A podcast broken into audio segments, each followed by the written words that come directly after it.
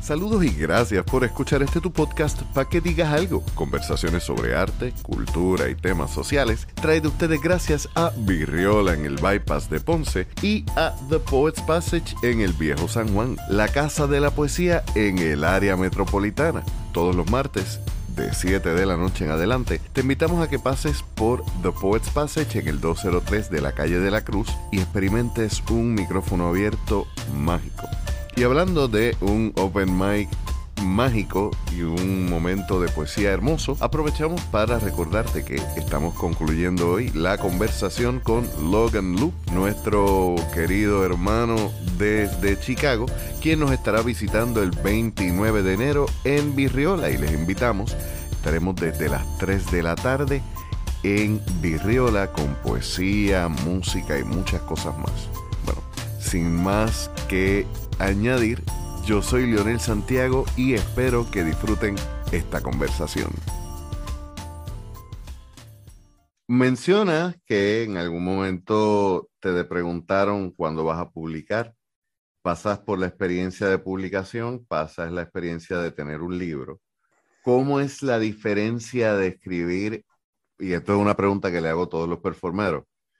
Escribir para el libro, para el texto, es un poema muy distinto al que uno muchas veces escribe para el performance. Para ti, ¿tú trabajaste poemas que ya habías escrito para el performance o escribiste cosas nuevas para tu libro?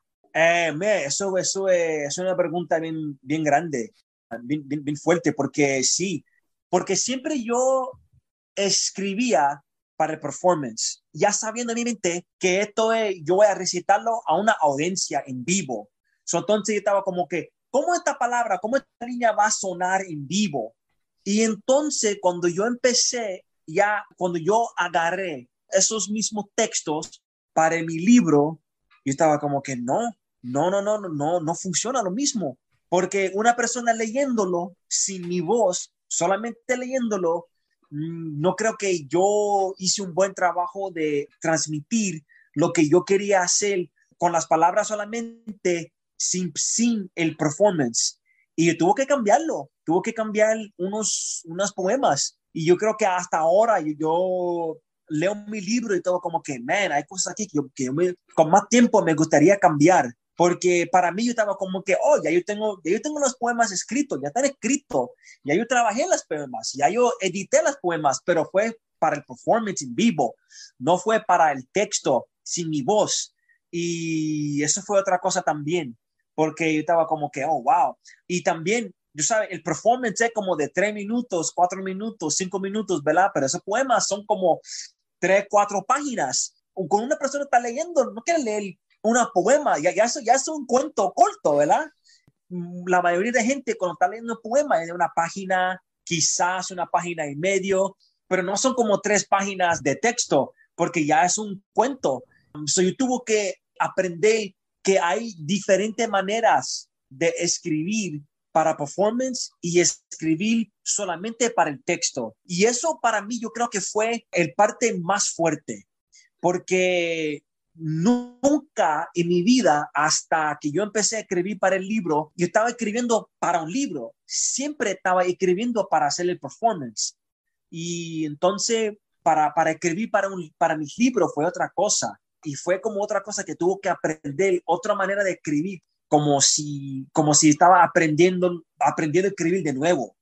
Son otras herramientas, es un mundo bien distinto. Eh. Yo que, que, he tratado de bandearme en los dos, es bien diferente el idioma y es bien diferente el lenguaje cuando, cuando tú tienes que pensar, esta persona quizás jamás va a escuchar mi voz decir este poema.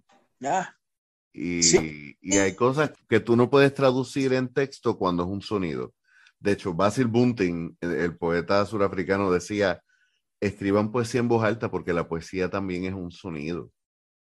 En nuestras generaciones, que son más audiovisuales que lectores, no podemos perder tampoco el escritor-lector. La, la, relación de escritor-lector es una relación muy distinta a performero y público.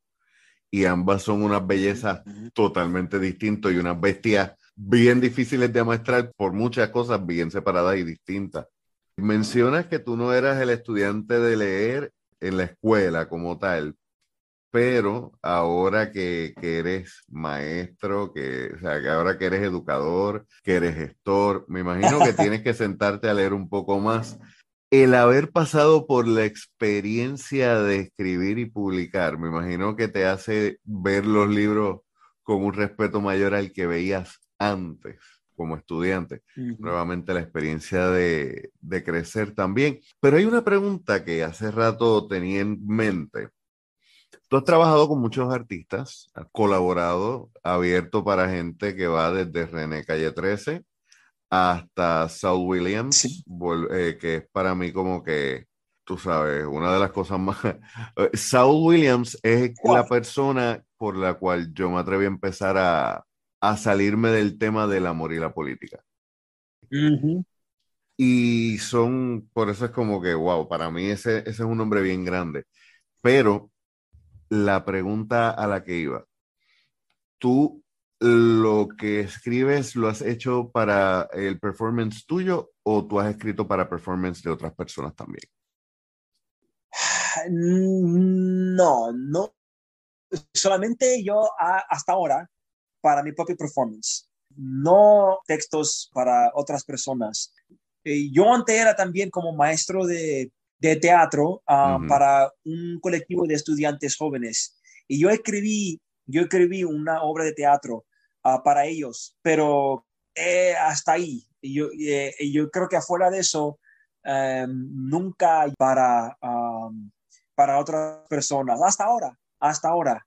Eh, Ese es un, un juguetito que no has tocado todavía. No, todavía no, todavía no. Pero bueno, quizá ojalá ya, ya ahorita sí. Y volviendo entonces al tab que habíamos abierto de Slam Diáspora, este es un proyecto que me, me parece la mar de hermoso, es usando el slam para unir a la comunidad latinex con sus raíces y, y con, también como una forma de afianzarnos como comunidad dentro de los Estados Unidos este año tuviste el primer slam eh, diáspora como tal o, ya había ocurrido antes? Ah, no fue primero, pero fue el primero en vivo.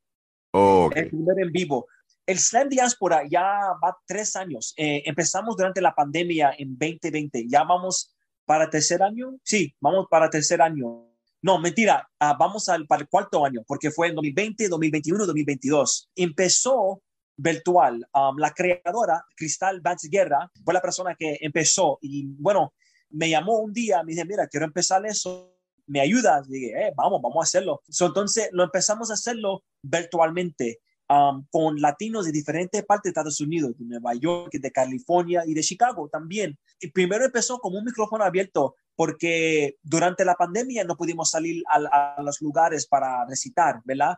Todavía nosotros queríamos hacer algo entonces decidimos, ok, como no podemos salir, vamos a hacerlo virtualmente y vamos a tener la oportunidad de um, hacerlo con gente de, diferentes partes del mundo. entonces empezó el slam ya con este colectivo de poetas de diferentes partes de, Estados Unidos. Y nosotros, um, bueno, fue Cristali, la decisión fue que solamente tú puedes uh, escribir y leer en español porque la misión ah, no es solamente para leer ah, tu poesía, pero también motivarte a escribir más en español para los latinos en Estados Unidos.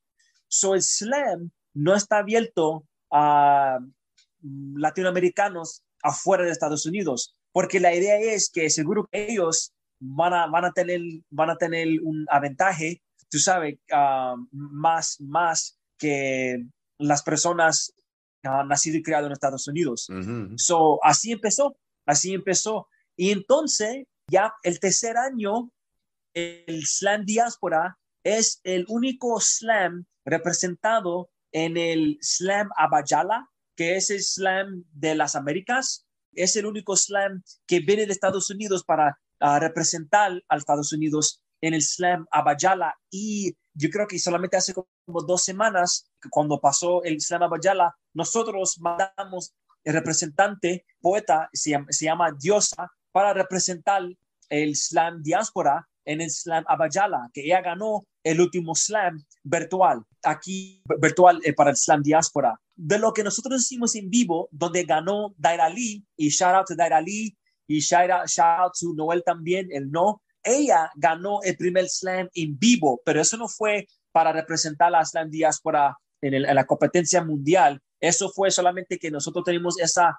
eh, la primera slam en vivo después de años de, tenerlo. Y Dairali vino acá y metió fuego y ganó uh, acá en Chicago. Pero fue una gran cosa para nosotros porque ahora nosotros como que ya después de tres años trabajando en esto, pudimos mandar un representante a Slam Abayala y pudimos tener un slam en vivo que cuando nosotros empezamos esto ni sabíamos si iba a pasar por un año. Ahora ya estamos creciendo, creciendo más y tenemos ya más y más gente que son parte de este colectivo de Slam Diáspora.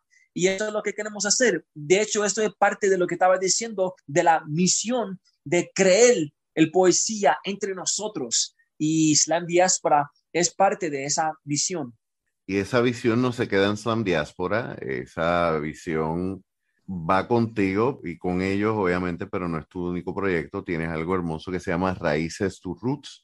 Ya no te voy a estar tomando muchísimo, muchísimo tiempo más de esto, eh, pero quiero, ¿verdad?, que, que nos cuentes, porque es algo que desde que me lo mencionaste he estado pensando en todas mis amistades fuera de Puerto Rico, puertorriqueños y, y de otros países, ¿verdad? Que amarían conocer proyectos como el tuyo.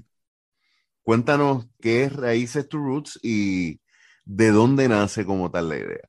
Sí, bueno, Raíces to Roots, de nuestras raíces de Puerto Rico to our roots in Chicago, ¿verdad? Y es una producción de poesía, baile y música para mostrar los cuentos de la diáspora puertorriqueña en Chicago. So, todo lo que vas a ver eh, en, ese, en ese show tiene que ver con cuentos de la diáspora, a la gente viniendo aquí, dejando su familia, la gente creyendo aquí y buscando trabajo o, o, buscando amor, también solamente buscando tu, su identidad aquí en una ciudad bien fría. Y bailarinas están interpretando mi lírica, yo ahí ya, boom, boom, boom, boom, recitando, recitando, recitando, y las bailarinas están bailando y ellos son la atracción principal visual. La el principal atracción visual son ellos. Y lo están viendo las bailarinas bailando y me están escuchando la lírica y atrás de eso hay una banda en vivo tocando música. Nosotros estamos usando todos estos elementos para decir, para enseñar la historia de los puertorriqueños en Chicago. Y yo creo que es una cosa donde vas a ver el movimiento y la lírica en una relación uh, que no vas a ver, yo creo, en otras producciones, porque siempre cuando las bailarinas están bailando, el cantante o la cantante no está tocando, ¿verdad? Está la bailarina bailando, bailando, bailando. Cuando empieza la cantante o el cantante, ya es solamente con la música. Ahora lo que vas a ver es que a la misma vez el movimiento y lírica eh, está tomando la tarima, ah, está tomando a la misma vez y los dos están en una relación para mostrar este, este cuento. So, bueno, eh, eh, ya nosotros hicimos un par de shows. El próximo show es en abril en, en un museo, el Museum of Contemporary Art acá en Chicago. Pero eso es una de, las, las um, razones por qué voy a Puerto Rico. Voy a Puerto Rico para interpretar todo el texto en español, pero también para aprender de los poetas y los bailarines en Puerto Rico, para también usar esa inspiración en nuestra arte. Ya nosotros tenemos de los puertos en Chicago, cool, muy bien. Ahora vamos a Puerto Rico para Mm, para encontrar más nuestras raíces y usar esos en nuestra producción. Me encanta eso porque Puerto Rico, y yo lo he dicho antes, tiene una gran deuda con sus hijos y es aprender mejor su historia. Nosotros somos un pueblo que, que se ha criticado muchísimo al puertorriqueño por muchísimas razones justas y justificables, pero que es un pueblo que ha sobrevivido un genocidio cultural o un intento de genocidio cultural. Aquí se nos borra la historia todos los días, aquí se impuso el inglés a las malas hasta los otros días históricamente. Y ver que puertorriqueños que nacen afuera dicen, ya, those are my roots, tengo que acabar esas raíces.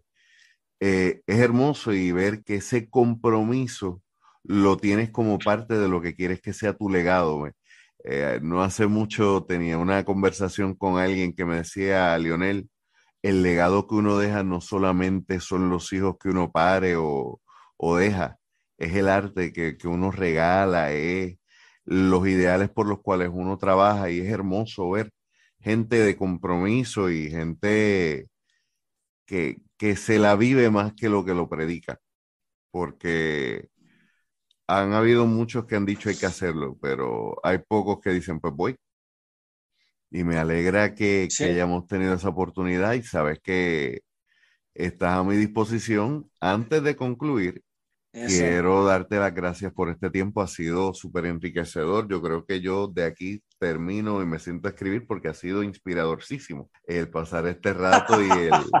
sí, ¿no? Este, yo creo como, creo que lo hemos hablado, eh, el conocer poeta saca también el poeta en uno.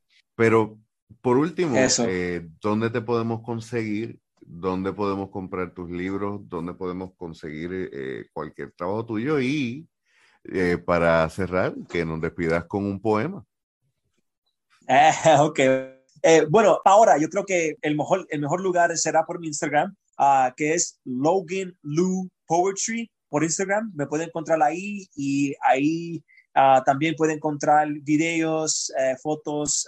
Ya estoy trabajando en mi website, tengo que limpiarlo un poquito, so ya para el fin de año ya, ya va a estar todo esto para mi website, pero mi website también es lo mismo, loganloupoetry.com. También lo pueden encontrar por mi Instagram, ahí está por mi Instagram también.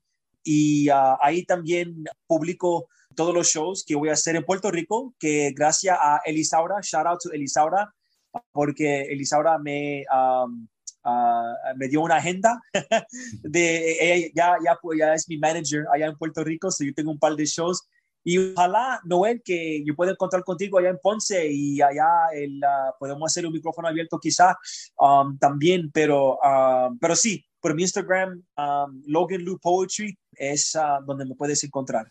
Perfecto, como, la, como siempre en las notas del episodio, vamos a tener toda esa información, igual que siempre les recordamos a la gente que nos visite en Facebook, en Instagram, que tenemos nuestro sitio en la red y nos pueden conseguir allí. Le pueden dar cinco estrellas al, al podcast, eso te toma cinco segundos y lo más importante es gratis. Una de las formas más fáciles de apoyarnos.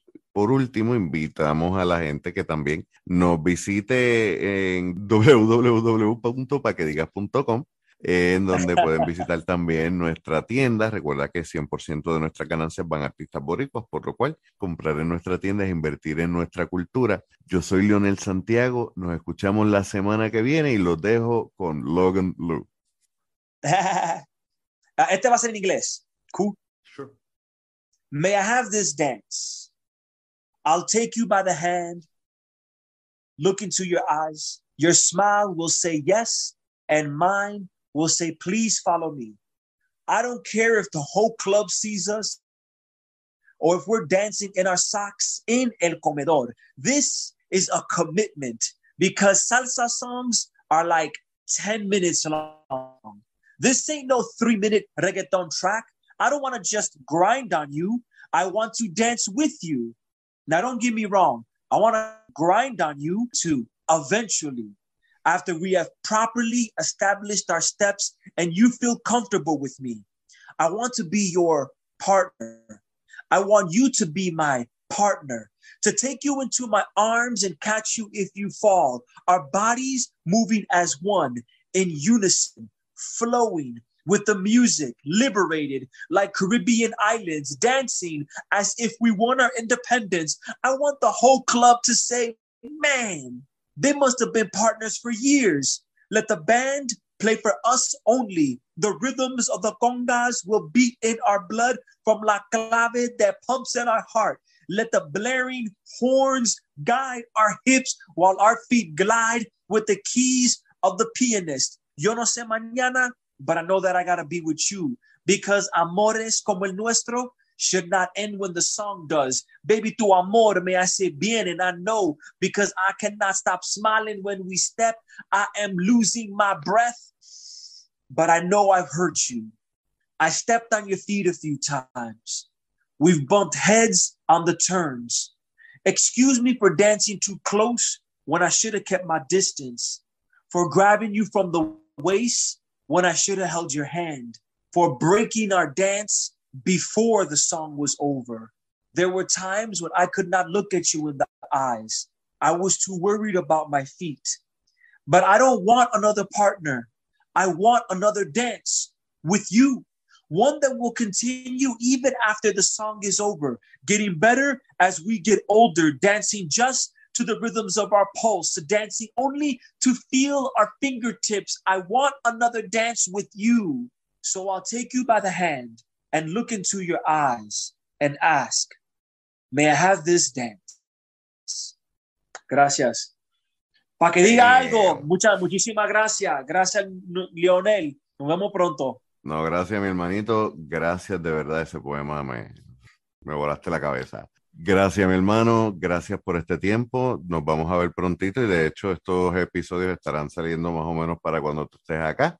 Así que les recordamos, en enero 29 vamos a estar en Virriola declamando y compartiendo poesía. Yo soy Leonel Santiago y nos escuchamos la semana que viene.